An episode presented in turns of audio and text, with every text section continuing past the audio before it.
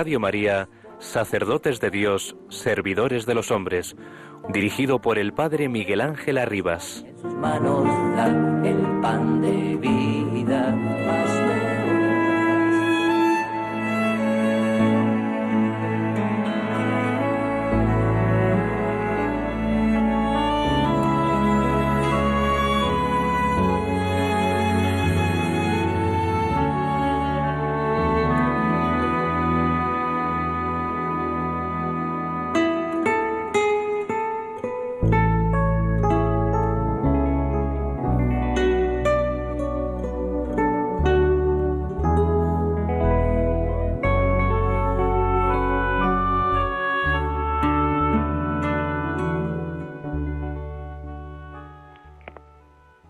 Yo deseo mucho, hermano, que os deis buena cuenta de lo que nuestro Señor os encomendó, porque el siervo bueno y leal ha de ganar cinco talentos con otros cinco que le dieron, para poder oír de la boca de nuestro Señor, gózate, siervo fiel y bueno, porque fuiste fiel en las pocas cosas que te encomendé. Yo te podré sobre, sobre muchas y de esta manera, cuidad lo que os encomendaron, pero no os olvidéis de vos mismo, sino entended que el más encomendado sois vos, porque poco aprovechará que saquéis a todos del pie del lodo si vos os quedáis en él.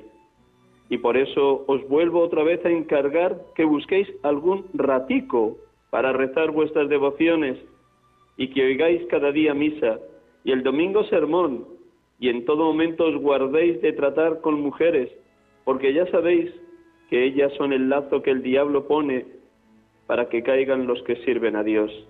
Ya sabéis cómo David pecó por ver a una, y su hijo Salomón pecó por muchas, y perdió tanto la sensatez que puso ídolos en el templo del Señor. Y acerca de las necesidades que tenéis, ya os he escrito que hay muchas tantas por todas partes, que si vamos a pedir, dicen que bastantes tienen con remediar lo que tienen delante. Y pensé que el señor duque de Sesa os había enviado recado y que me dicen que le habéis enviado a pedir. Si no os lo ha enviado, volved a pedirle, que él os enviará, pues os quiere mucho para ocuparos de los pobres. Y si no, el Señor ha de proveer cuanto se retrase y me alegro mucho de la caridad que habéis encontrado en la casa que decís, y dad mis recomendaciones a quien os la dio para mí. San Juan de Ávila, siglo XVI, en una carta enviada a San Juan de Dios en Granada. Buenas tardes, hermanos y amigos. Estamos con ustedes aquí en directo, sacerdotes de Dios, servidores de los, de los hombres, en la tarde del domingo sirviéndoles en este programa que intenta traer la vida del ministerio sacerdotal de toda España a esta cadena, a esta antena de Radio María. Gracias por sus oraciones, gracias por tanto amor y cariño que tienen ustedes por los sacerdotes, todos unidos en una misma iglesia, un solo corazón, una sola alma, abiertos a la acción del Espíritu para que Él haga nuevas todas las cosas en laicos, consagrados, consagradas, sacerdotes, seminaristas, todos navegando en la misma dirección para que la Iglesia sea signo, expresión, sacramento del reino de Dios en medio de los hombres, en la humanidad, en este siglo XXI-2020 que nos ha tocado vivir. Tenemos la dicha esta tarde de saludarles a todos ustedes desde Tenerife. Estoy ahora mismo en la Casa de Espiritualidad de la Diócesis en Santa Cruz de Tenerife, a punto de empezar una tanda de ejercicios espirituales para sacerdotes de esta diócesis. Y he tenido la dicha esta mañana, nada más llegar del aeropuerto, de conocer a un sacerdote de esta diócesis de Tenerife, Juan Carlos Alameda Vega. Buenas tardes, Juan Carlos. Hola, ¿qué tal? Buenas tardes, Padre Miguel Ángel, y buenas tardes a todos. Muchas gracias por prestarnos estos minutos de la tarde del domingo aquí en Radio María y por transmitir, comunicar y radiar el gozo de ser sacerdote, la eterna novedad de ser de Dios, de vivir en Dios. Pues tendremos oportunidad de hablar contigo. Nos esperas unos un par de minutos. Vamos a proclamar el Evangelio del día de hoy y luego ya dejamos que el Señor nos haga vibrar con lo que hasta ahora Dios ha hecho en ti, ha movido en ti. A todos ustedes, queridos oyentes, un instante de silencio interior, profundo silencio interior, para que el Evangelio de este domingo resuene vivísimamente en cada uno. La mayor parte de ustedes, queridos oyentes, me imagino que ya han asistido a la Eucaristía ayer sábado por la tarde o esta mañana, o la han escuchado a través de la televisión o de la radio, cuando no han podido salir de casa a causa de las enfermedades o sencillamente por el riesgo de poder ser contagiados con el COVID-19, pero todos unidos en un solo corazón, en una sola alma, en el seno de la Madre Iglesia. Un instante en silencio con esta música que nos colocan desde los estudios centrales de Radio María y proclamamos el Evangelio.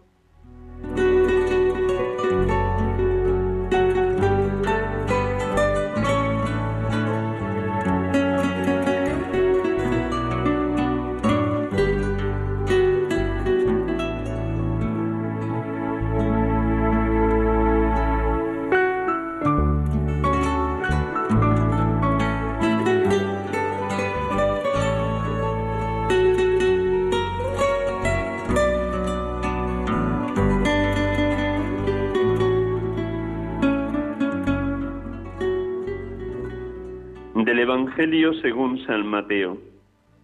En aquel tiempo dijo Jesús a sus discípulos esta parábola. Un hombre, al irse de viaje, llamó a sus siervos y los dejó a cargo de sus bienes.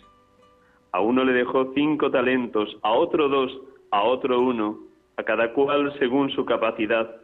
Luego se marchó. El que recibió cinco talentos fue enseguida a negociar con ellos y ganó otros cinco. El que recibió dos hizo lo mismo y ganó otros dos.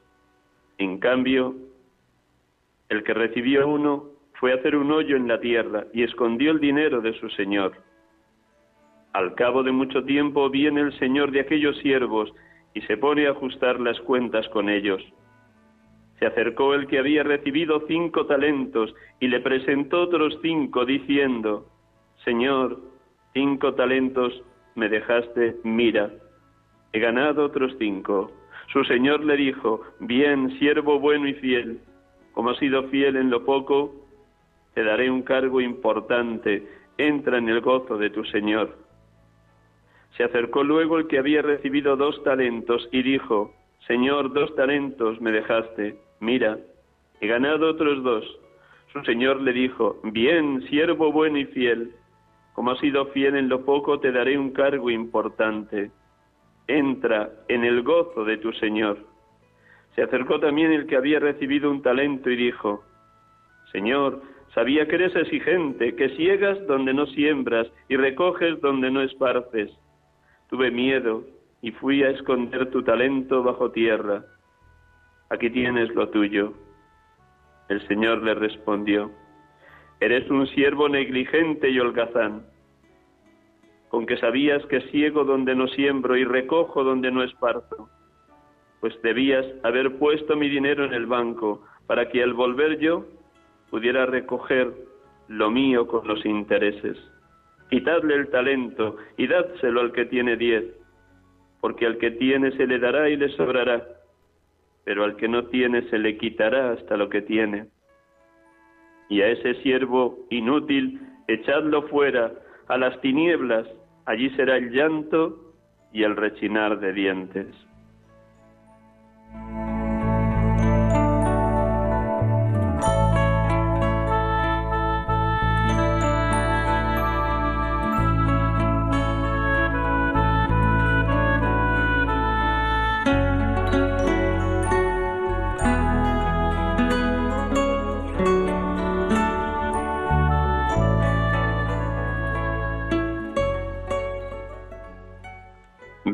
Bendito y alabado seas, Padre, por habernos creado a imagen y semejanza de tu Hijo, verdadero Dios y verdadero hombre, el hombre perfecto, y por habernos constituido morada de los tres, Padre, Hijo y Espíritu, tabernáculo de vuestra presencia trinitaria. Esta es nuestra mayor riqueza, este es nuestro riquísimo tesoro, el don de la vida y el don de la fe que por pura gracia nos has concedido. Alabado seas, Padre. Bendito y alabado seas, Jesucristo, porque la amistad contigo, el seguimiento de tu persona, la lluvia de gracia que derramas por el Espíritu Santo a través de los sacramentos, en especial la Eucaristía, hace posible la multiplicación de los dones, cualidades y virtudes que nos has concedido. Haces posible que seamos como los dos primeros siervos de la parábola, que te podamos entregar multiplicados los talentos que nos has concedido y que hemos intentado poner al servicio de la Iglesia y de los hombres con toda dedicación y servicio, preferentemente a los más pobres y necesitados. Gracias, Cristo Jesús. Bendito y alabado seas, Santo Espíritu, porque tu amor hace fecundo cuanto hemos recibido en la creación, en la redención y en los talentos personales que cada uno ha sido concedido por parte de Dios. Porque avivas en nosotros constantemente la fe, la esperanza y el amor. Gracias, oh Consolador Divino. Purifícanos, transfórmanos, oh Paráclito, cuando la desidia, el adocenamiento, la pereza, el miedo, la cobardía se apoderan de nosotros los sacerdotes en el ejercicio de nuestro ministerio.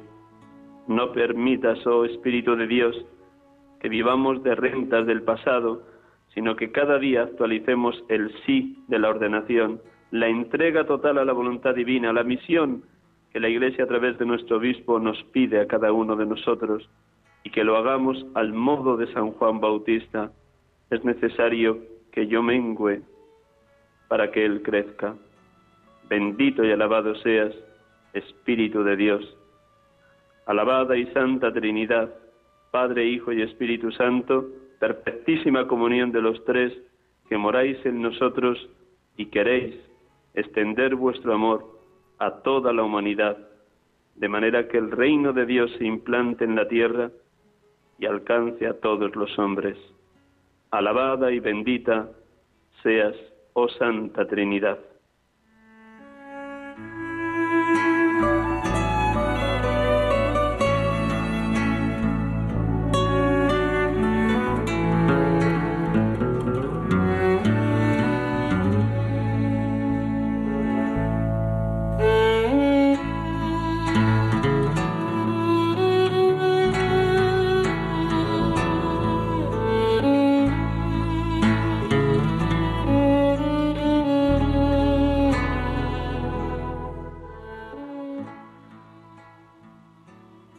Queridos hermanos y hermanas de Radio María, estamos aquí con ustedes en este programa de cada domingo en directo, sacerdotes de Dios, servidores de los hombres, en este domingo trigésimo tercero del tiempo ordinario, Jornada Mundial de los Pobres, tal como lo instituyó nuestro querido Papa actual Francisco.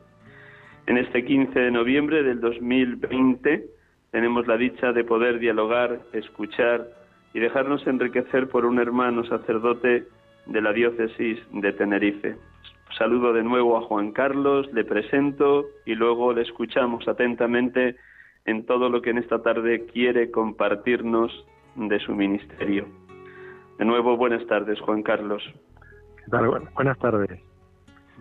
Bueno, pues nada, te presento para que luego de esa abundancia del corazón hable tu boca, de esa abundancia de tu corazón encendido en la palabra, en la verdad, en lo que el Señor ha, obrado en ti en estos 38 años de ministerio sacerdotal. Juan Carlos Alameda Vega nació en Madrid el 9 de marzo de 1968, pero vivió siempre o casi siempre en esta isla de Tenerife. Empezó muy joven a estudiar en el seminario menor, un año, y pasado ese primer año, en el curso 84-85, hizo sus seis años como seminarista en la formación hacia el ministerio sacerdotal en el Seminario Mayor de Tenerife. Fue ordenado diácono en 1991 y sacerdote el 7 de junio de 1992 por el entonces obispo de esta diócesis, don Felipe Fernández. A lo largo de su ministerio ha tenido distintos envíos, distintos destinos pastorales, cuatro años en Garafía, en la isla de La Palma, ocho años también en aquella misma isla, en El Paso, y hasta hace apenas 15 días ya venido aquí a esta isla de Tenerife, ha estado en la población de Tejerina durante 16 años. Acaba de estrenarse en uno de los barrios de La Laguna, la parroquia de Nuestra Señora del Carmen y Nuestra Señora de Coromoto. Por tanto, está aterrizando en este lugar, en este barrio, y desde que ha llegado se siente muy querido, muy acogido por los feligreses de esta parroquia. He tenido la dicha de poder celebrar esta mañana, según llegaba del aeropuerto, la Eucaristía a las 11 de la mañana en esta parroquia, Nuestra Señora del Carmen y Nuestra Señora de Coromoto.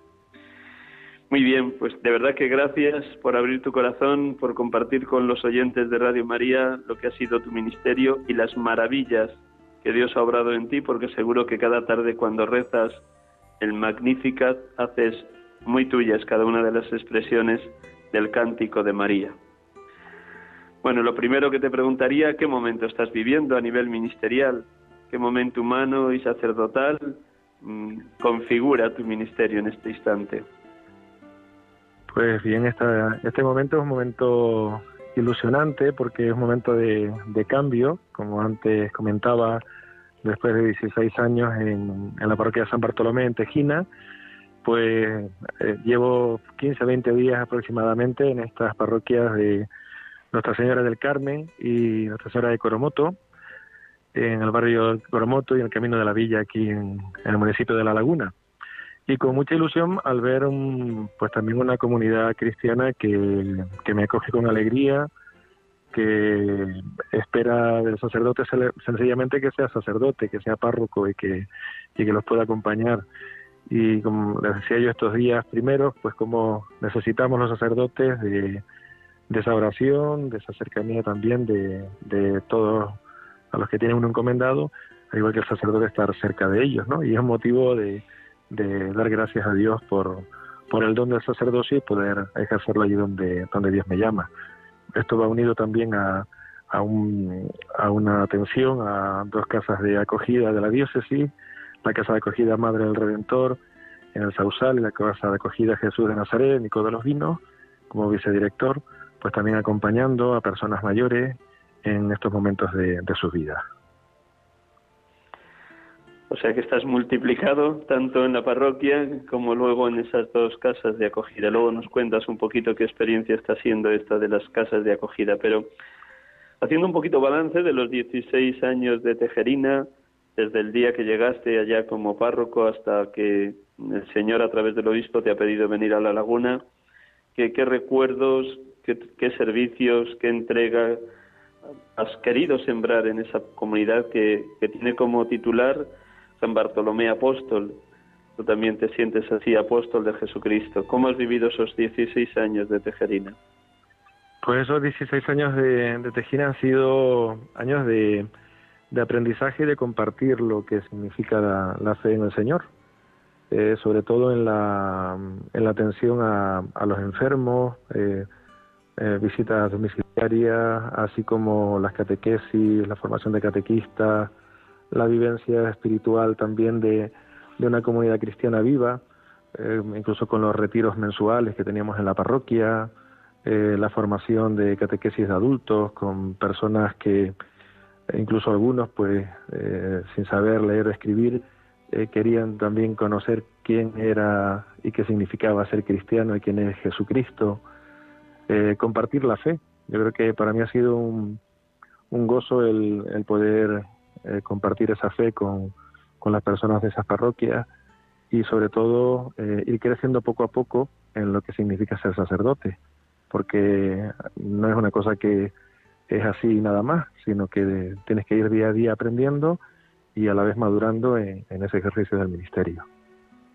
¿Qué te ha regalado Dios a través de los laicos y los laicos más colaboradores de la parroquia de Tejerina en estos 16 años? ¿Cómo se te ha mostrado Dios a través de tus colaboradores más directos? Pues sobre todo en el testimonio de, entrega, el testimonio de entrega diaria, en saber ir más allá de, lo inmediato y luchar cada día para, para anunciar la buena noticia del Evangelio, sobre todo con el testimonio de vida, el acompañar, el acompañarte incluso como sacerdote para que seas solo y aquello que debes que debes ser, para que vayas siempre encaminado pues de cara al Señor y que pueda, podamos así transmitirle bien.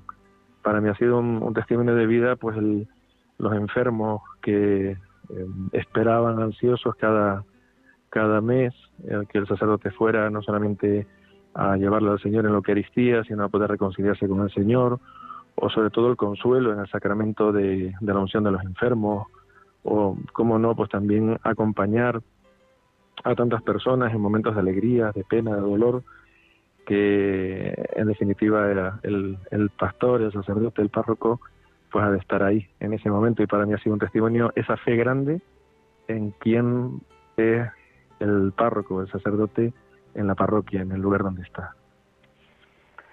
38 años después de tu ordenación, dirías que para nada se ha apodado de ti la rutina, la tibieza, el cansancio, sino que has intentado vivir como el primer día o con mayor intensidad que el primer amor tu ministerio?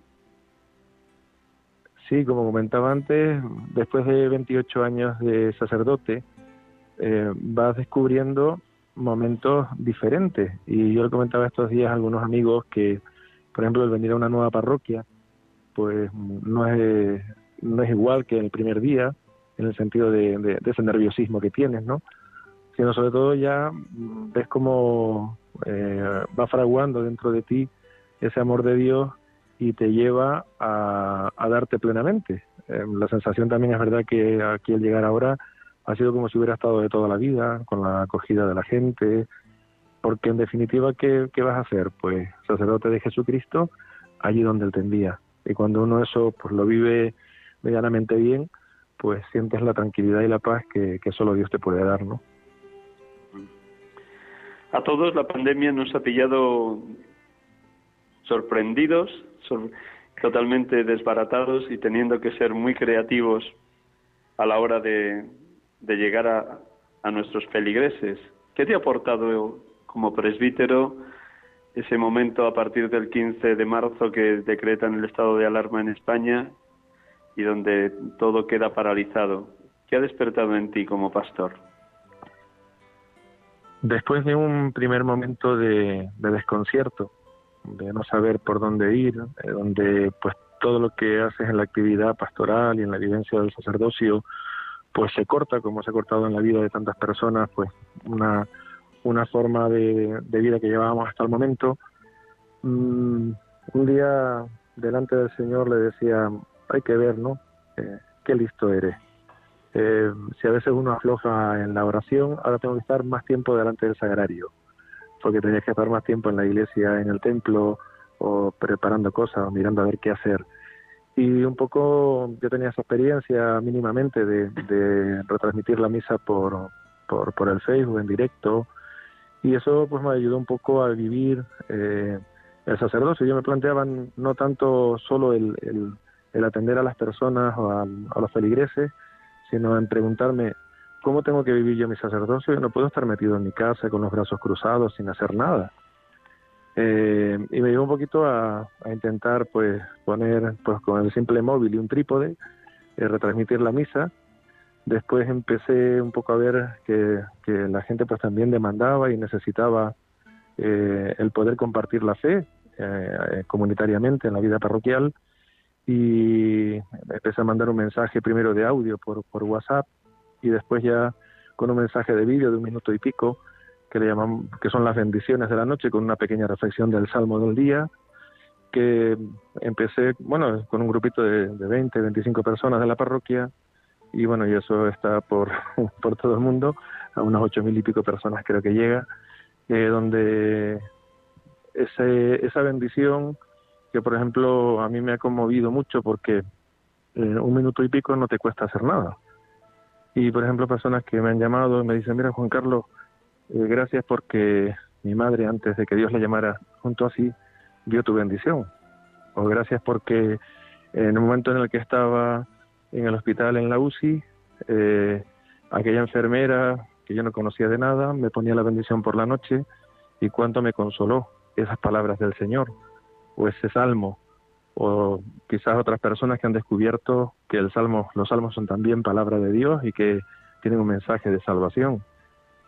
Y después también en ese momento de pandemia, pues también con el hicimos como los ejercicios espirituales a través del Facebook todos los días previos a la Semana Santa y como no los oficios de Semana Santa, que fueron momentos muy muy difíciles para, para poder consolar y acompañar a tantas personas de no solamente del entorno de la parroquia, sino de, todo el mundo, pues que ya hoy las redes sociales ya eh, pues rompen fronteras.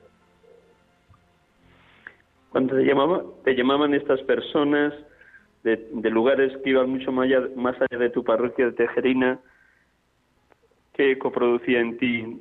Es, lo que nos acabas de contar, un deseo de seguir sirviendo con mucha más intensidad y de preparar bien ese minuto de, bendición. Sí, sobre todo me conmovía mucho mm, descubrir el, el ansia de Dios del pueblo, del pueblo santo, ¿no? Esa ansia de Dios que está en muchos lugares del mundo y mm, me llamaba un poco también a la responsabilidad del ministerio, a, no quedarme pues quizás con como a medio gas o quedarme sin preparar las cosas o sin rezar más, incluso muchas personas que, que pedían pues que rezáramos por ellos en la misa, que pidiéramos por sus difuntos, que personas que yo todavía ni siquiera he conocido y que sin embargo veían siempre en el sacerdote aquella persona que podía poner sus intenciones en la presencia de Dios. Y aquello que has vivido en Tejerina lo tienes así como idea de poderlo con, dar una cierta continuidad ahora aquí en Nuestra Señora del Carmen y Nuestra Señora de Coromoto. Sí, de hecho, de hecho la página de, del Facebook pues casi la hemos tenido que poner como parroquia digital. En vez de hemos cambiado el nombre como parroquia digital porque, por ejemplo, las misas diarias las seguimos retransmitiendo, no ha habido continuidad a lo largo de, los días, incluso estos 15 días después de, cambiar de parroquia. Sigue conectando las personas, siguen las personas recibiendo la bendición diaria. Yo he visto como una especie de es como una especie de nuevo areópago, ¿no? Para, para anunciar la buena noticia del Evangelio y sobre todo a nivel parroquial también es una ayuda muy grande a la hora de, comunicar cualquier aviso, cualquier eh, cosa que vayamos a hacer en la parroquia, pues no cabe duda que las redes sociales y con distintos grupos de la parroquia que ya conozco, distintas asociaciones de vecinos, eh, pues enseguida pues colaboran anunciando pues cualquier aviso que tengamos para, para poder participar en, en las labores parroquiales. Miramos un instante hacia atrás y ahí están tus raíces, tu familia, y todos los grupos cristianos que te sirvieron como lugar, ámbito, humus, donde nació tu vocación. ¿Cómo nace tu vocación? ¿Cuáles fueron los instrumentos, las mediaciones de las cuales Dios se sirvió para despertar la llamada al ministerio sacerdotal? Pues yo creo que en primer lugar fue el, testimonio de, de la familia, de mis padres por una parte, de una manera muy sencilla, pues como pues también vivían ellos su fe, mi abuela también, que era una, una mujer muy, muy religiosa, que pues siempre la veía rezando, cuando rezaba el rosario, rezaba la Catena Áurea, la Legión de María, cuando veías esa, esa fe para vivir la Santa Misa. Recuerdo mucho cuando niño, cuando estaba muy enferma, que llamaran al sacerdote y cómo eso le daba vida y, casi casi revivía, ¿no? Eh, y después, mm, de pequeñito, pues, a los cuatro años, mis hermanos me llevaron a la parroquia de mi barrio para que fuera monaguillo ellos ya como eran más adolescentes, ya pues como todo adolescente pues se va un poco eh, desvinculando de, de, esas realidades hasta que van madurando y empecé como monaguillo en la parroquia y recuerdo ya siendo más grandito, tendría como unos 10, 12 años, una vez un sacerdote que vino a mi parroquia a sustituir a mi párroco para la misa de, del domingo, me preguntó al terminar la misa, oye Juan Carlos, ¿tú no te has pensado nunca ser sacerdote? Y yo le dije, pues sí, la verdad que alguna vez sí lo he pensado. Y bueno, a partir de ahí empecé un poquito con, con la ayuda de, del sacerdote a, a ir pues descubriendo lo que significa eh, la vocación. Hasta recuerdo el primer libro que leí, eh, que me, regaló este sacerdote, se titulaba Sí a Cristo. O sea, un libro muy bonito que, que hablaba de lo que era el testimonio vocacional eh, para, para un adolescente en ese momento. Y después poco a poco, pues descubriendo, incluso como, catequista en la parroquia, en la vivencia de la, de la comunidad cristiana, pues eso me ayudó a ir forjando. Y otros amigos y compañeros del colegio eh, que pues también fueron dando esos pasos en el colegio, de un colegio público, pues ahí casi tres, cuatro sacerdotes hemos, hemos salido de, ese colegio, pues los profesores también nos ayudaban mucho en ese momento para lo que significaba la vivencia de la fe, en las distintas eh, clases que nos, nos daba sobre todo de religión, y después ya, bueno, ir poco a poco hasta que ya pude entrar al seminario y vivir también lo que significaba eh, la vida comunitaria y conocer lo que significaba ser sacerdote. Seguro que son muchos los recuerdos que tienes de los seis años de seminario mayor y todo lo que fue tu formación, los compañeros, los formadores, el rector, el director espiritual, de todo eso que aprendiste, que te intentaron transmitir y comunicar. Estaba recién salida la exhortación del Papa Pastore de y seguro que la leíste a fondo en aquel tiempo de todo lo que aprendiste allí, ¿qué te ha servido más? ¿Qué ha sido pilar, fundamento sólido para tus 28 años de ministerio? Pues además cuando salió la Pastora de Bobby fue el, texto base para mis ejercicios espirituales previos a la ordenación de diácono. Y fue precisamente el tener un corazón de pastor, o sea, descubrir lo que significa tener un corazón de pastor. El pastor o el sacerdote no es aquel que va a atender eh, una parroquia o atender un ministerio concreto, no, no. El pastor es aquel que es como Cristo, ese buen pastor que va a acompañar y a estar con las personas que se te han encomendado para dar lo que eres, otro Cristo en medio del mundo. Y eso nos ayuda a nosotros a, a vivir y a ser más consecuentes con, cada una de las palabras, de los gestos que uno tiene que, que vivir y que realizar en, en el ministerio que, que se te ha encomendado. Volviendo otra vez al hoy, nos hemos dejado ahí, y a propósito, y más en este día de la Jornada Mundial de los Pobres, que además de atender esta parroquia de La Laguna, Nuestra Señora del Carmen y Nuestra Señora de Coromoto, también asistes, ayudas a dos mm, realidades eclesiales de atención a, marginados o a pobres, como son los hogares de acogida. Cuéntanos primero cómo nacen estos hogares, qué personas son las que están allí acogidas y cuál es tu misión.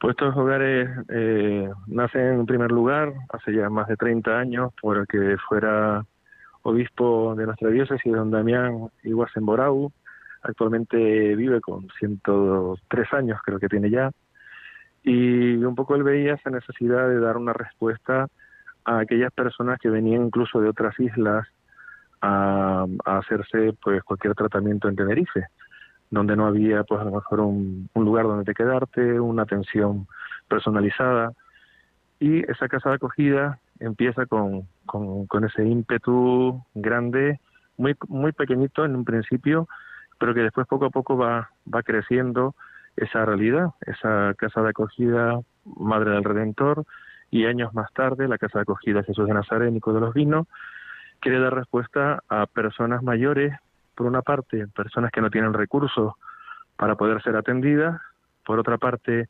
personas también que, que bueno, teniendo algún recurso público, las instituciones públicas pues también nos las encomiendan, y una tercera parte de personas mayores que con medios posibles pues tienen eh, como una especie de mini apartamentito donde ellos quieren pues ser atendidos ahí y pueden también pues vivir eh, con otras personas y no estar solos en la vida. Eso va pues un poco muy unido a también un grupito de, de sacerdotes que están acogidos en esa en estas casas Yo también llevo la dirección de la residencia sacerdotal de, aquí de Tenerife, con otro grupo de sacerdotes con otra, otra realidad diferente. Y un poco estos sacerdotes que están en esta casa de acogida del Sausal y de Ico de los Vinos, pues son sacerdotes mayores con unas patologías pues ya muy concretas por la edad, por la enfermedad. Entonces se les intenta pues acompañar para que no estén solos en, el camino de la vida. Y a la vez va muy unido también a la atención con unos 80 profesionales, entre médicos, ATS, enfermeros y personal eh, variado, junto con dos comunidades religiosas del Verbo Encarnado que atienden junto con el director y con un servidor, que estoy ahora de vicedirector, pues esta realidad que día a día tienes que estar al lado del pobre, el más necesitado, en este caso del anciano, del mayor y mucho más en este momento de pandemia donde la realidad pues ha superado pues todo lo que tenemos entre manos. Me imagino que es frecuente la asistencia a estos lugares, a esta casa de acogida y, la, y el tú a tú. En, en, tu ministerio, ¿cuál es la tarea concreta en el tú a tú con los que están allí acogidos? Sobre todo es la, la atención personal, es básica, eh, conocer a cada una de las personas, tanto a los que están acogidos como al, personal, eh, los trabajadores que están en ese lugar, escucharle, la atención espiritual, también me toca por lo que es una parte de, gestión, de lo que es la, organización de la casa, a la hora de dar respuesta pues a todas las, gestiones propias que conlleva una casa de ese, estilo con cuatro módulos que tenemos, diferentes cuatro edificios, y la, bueno, la celebración de la Santa Misa, y la atención espiritual también de, todas las personas que están allí acogidas como del personal sanitario. También tenemos las charlas de formación con ellos en momentos distintos, momentos fuertes también de la liturgia y de, los tiempos fuertes.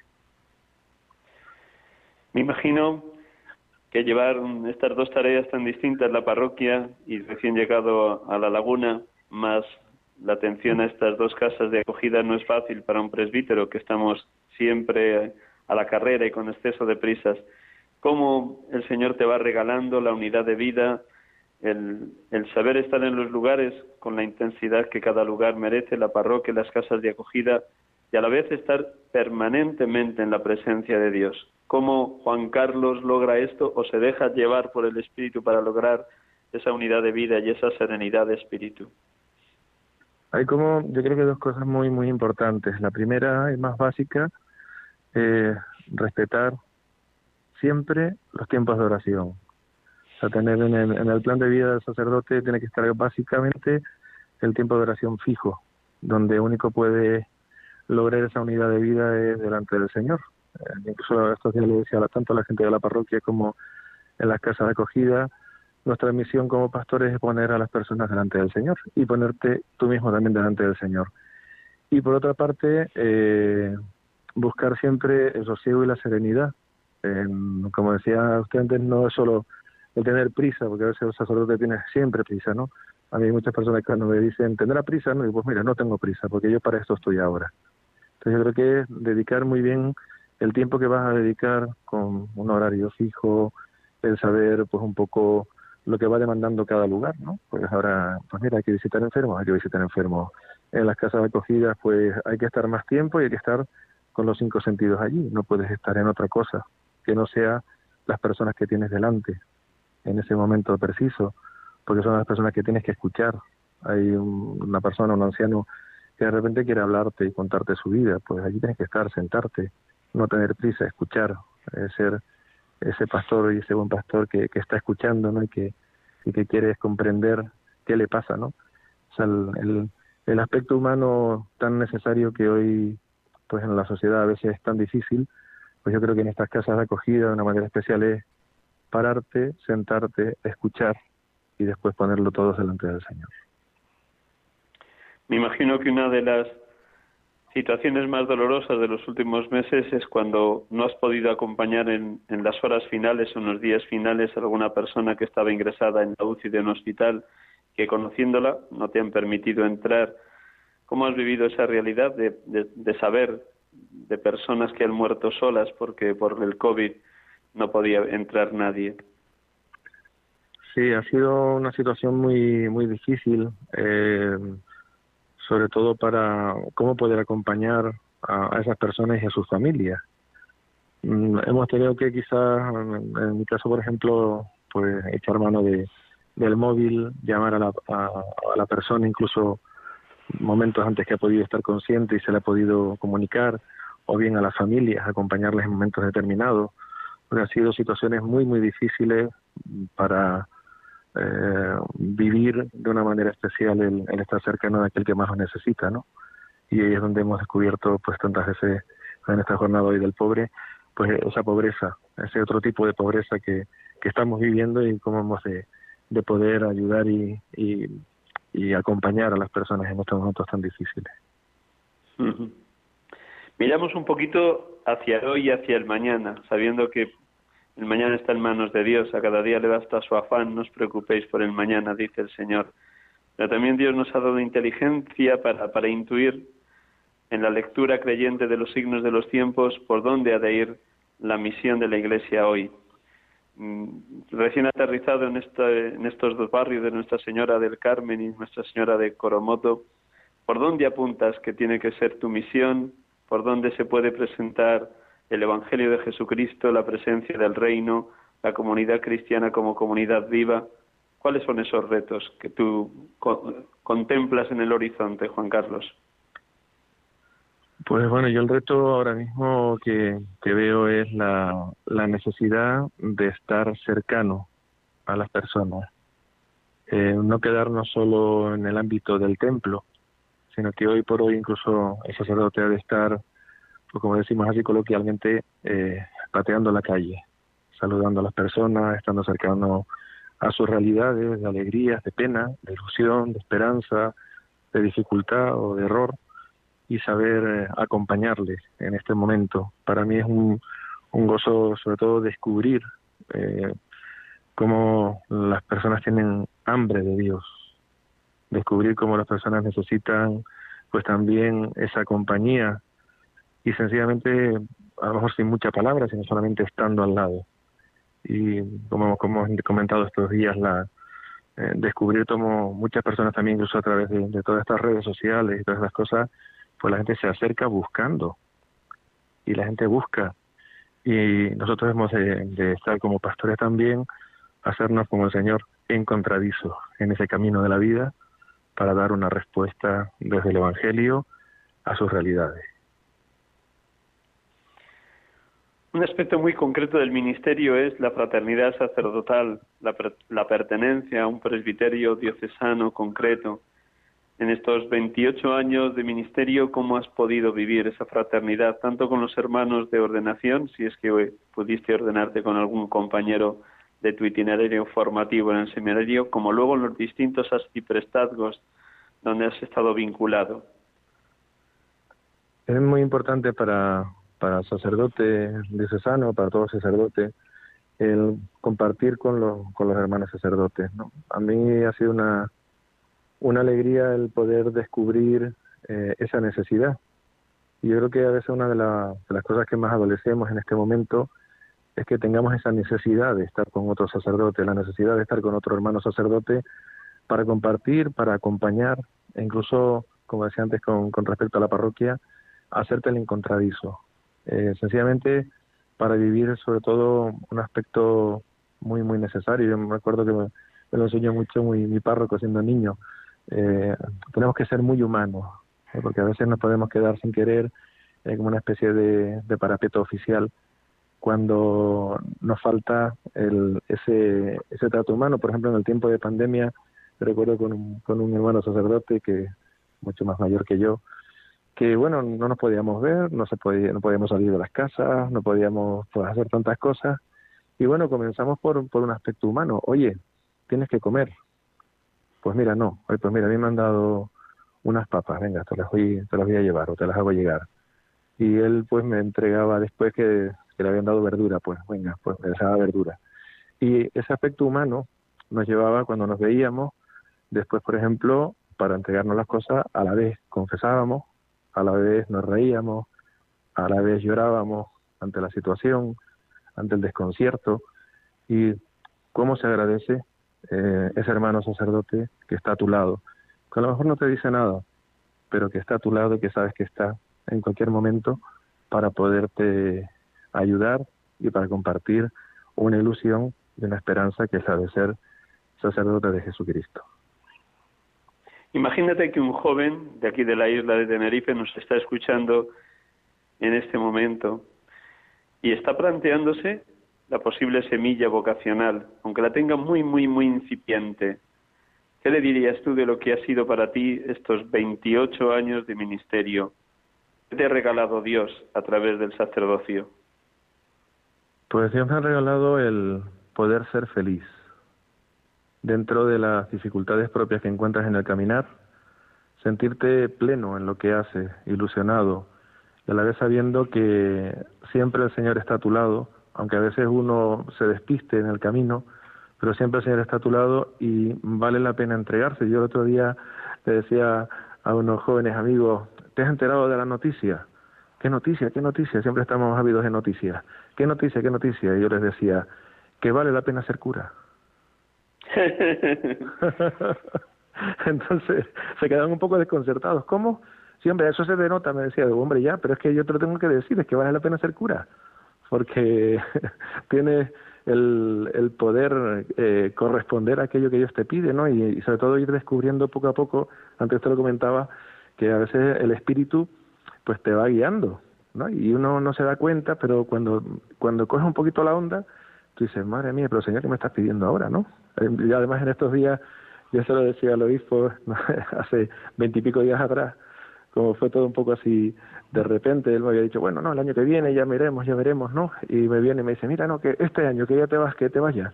¿Cómo que me voy? Pero esto cómo puede ser, cómo puede ser, ¿no? Pero bueno, cuando me lo dijo tenía una serenidad increíble, porque decía, esto lo quiere Dios. Porque cuando descubres que ha pasado una etapa, un momento y que Dios te pide otra cosa, pues qué grande, ¿no? Y qué alegría que uno diga, este es el camino que Dios quiere, no el que yo quería, o no el que yo pretendía o el que yo estaba acostumbrado. Eh, uno que tiene que a veces dejarse sorprender por ese Espíritu de Dios que te va guiando y te va poniendo en el lugar donde Él quiere. Entonces ahí sí se es feliz. Vamos a hacer un pequeño alto en el camino. Está maravillosamente bien tu testimonio. Y para también a los oyentes que se hayan unido más tarde de comenzar el programa, para decirles quién eres y para proponer, no sé si va a ser posible desde los estudios de Radio María en Madrid, que pudieran entrar algunas preguntas de los oyentes. Mm, hacemos ese pequeño alto, nada más decirles a todos ustedes, queridos oyentes de Radio María, estamos aquí en este programa habitual de los domingos de 6 a 7 de la tarde, aquí en Canarias de 5 a 6 de la tarde, sacerdotes de Dios, servidores de los hombres, y tenemos la dicha de poder estar escuchando su testimonio de vida de Juan Carlos Alameda Vega, sacerdote de esta diócesis de Tenerife y recién iniciado como párroco en la parroquia Nuestra Señora del Carmen y Nuestra Señora de Coromoto de la Laguna y a la vez vicedirector de dos casas de acogida para personas necesitadas. Vamos a ver si desde los estudios nos dicen algo. Javier o Germán, buenas tardes.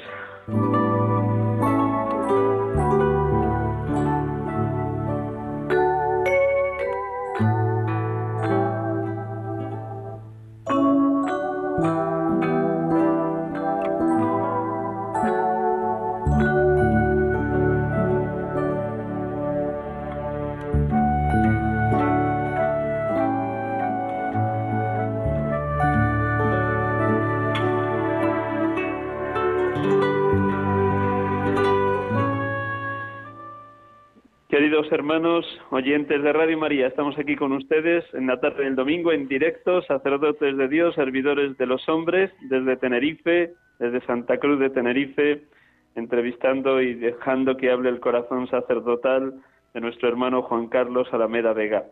Recuerdo a los oyentes, por si alguno quiere llamar en estos siete minutos que tenemos todavía de programa, para preguntar algo, compartir algo con Juan Carlos. El teléfono de Radio María es 91 005 94 19. Repito, 91005 94 19. Y creo que ya tenemos una llamada. A ver si nos la pasa Germán desde Madrid.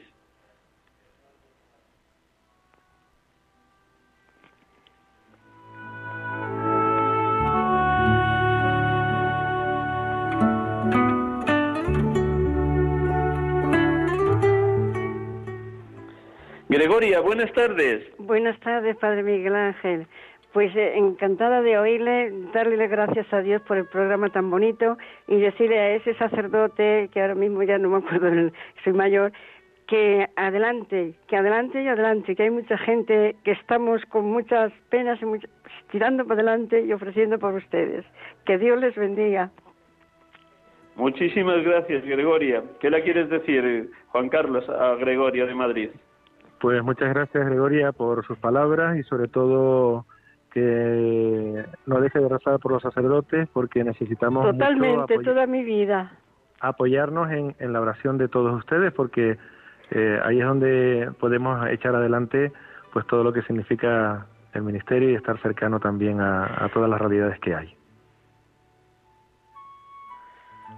las vocaciones a los que vayan de atrás sobre todo eso, pedir por las vocaciones, eh, para que el Señor siga llamando eh, al corazón de muchos jóvenes que quieran. Exactamente. Yo lo oigo todo, todos los domingos.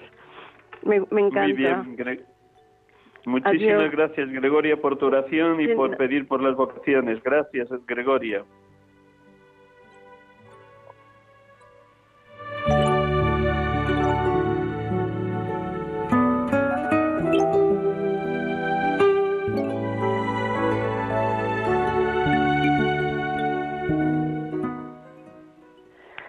Buenas tardes, María. Nos llamas desde Granada, ¿es así? Sí. Pues muy buenas tardes. Les deseo mucha felicidad a eso el padre que está hablando. Eh, estoy pidiendo, estoy rezando precisamente ahora mismo y estoy pidiéndole a Dios que haya muchos sacerdotes como ustedes, porque son extraordinarios. Muy bien, yo tengo María. Radio María. Yo tengo Radio María las 24 horas puestas. Y encima me pongo, y encima me pongo la tablet. Uh, uh, rezar rosario, para ver muchas cosas que se ven en la tablet. Lo recomiendo, ¿eh? Muy bien, pues no dejes de recomendarlo. hay unos rosarios muy bonitos, unos paisajes muy bonitos, mm, muchas imágenes de Dios, de la Virgen, de los ángeles lo recomiendo. Lo recomiendo de verdad. Muy bien, María. Pues. Enhorabuena y que Dios nos ayude a pasar esto que estamos viniendo, porque yo estoy hundida. Ciertamente, estamos viviendo un momento duro, difícil. Vamos a pedir para que esto pase pronto. Gracias, María, gracias. Que Dios te bendiga por, por esas oraciones y esos rosarios por los sacerdotes, que seamos sacerdotes santos según el corazón de Cristo.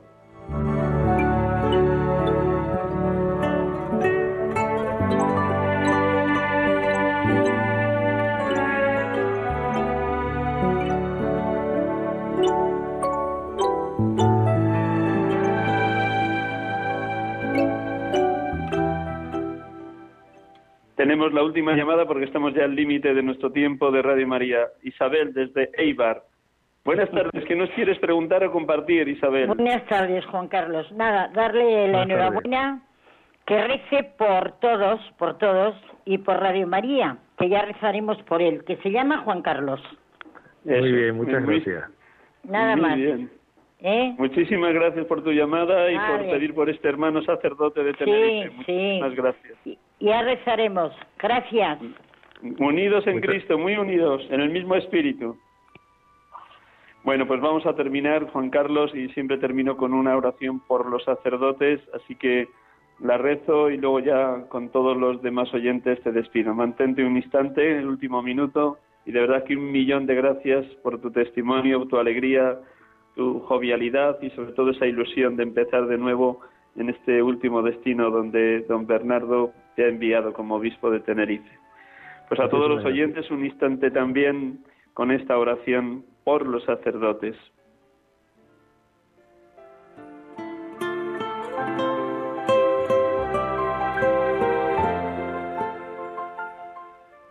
Dios Todopoderoso y Eterno, por los méritos de tu Hijo Jesús y por tu amor hacia Él, ten piedad de los sacerdotes de la Santa Iglesia. A pesar de su dignidad sublime, son frágiles y semejantes a los demás.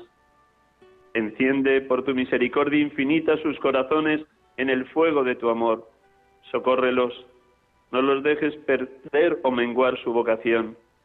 Oh Jesús, te suplicamos, ten piedad de los sacerdotes de tu iglesia, de los que te sirven fielmente, cuidan de tu rebaño y te glorifican. Ten piedad de los sacerdotes perseguidos, encarcelados, abandonados, agobiados de sufrimientos. Ten piedad de los sacerdotes tibios, de los que vacilan en su fe. Ten piedad de los sacerdotes enfermos y moribundos. Ten piedad de los sacerdotes que están en el purgatorio. Señor Jesús, te lo suplicamos, escucha nuestras oraciones. Ten piedad de los sacerdotes, son tuyos, ilumínalos, fortifícalos, consuélalos. Oh Jesús, te confiamos a los sacerdotes del mundo entero, pero sobre todo cuida a aquellos que nos han bautizado o absuelto, aquellos que para nosotros han ofrecido el santo sacrificio y han consagrado el pan vivo bajado del cielo para nutrir nuestras almas. Te confiamos también a los sacerdotes que han disipado nuestras dudas, enderezado nuestros pasos, dirigido nuestros esfuerzos, consolado nuestras penas. Para ellos, en señal de gratitud, imploramos tu ayuda y tu misericordia. Amén.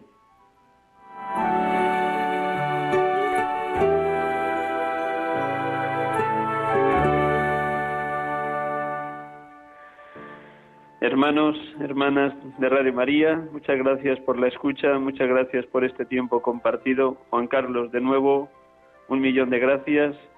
Que el Señor siga haciendo de ti un sacerdote santo y que el Señor te acompañe todos los días de tu vida. Muchas gracias a todos y siempre unidos en oración. Unidos en oración. Gracias, Juan Carlos. A todos los oyentes, buen domingo, buena semana, que Dios les bendiga y hasta el próximo domingo si Dios quiere, aunque creo que el domingo que viene tendrá un programa especial por la ordenación de un obispo, así que posiblemente dentro de 15 días. Hasta el próximo domingo, si Dios quiere, feliz semana.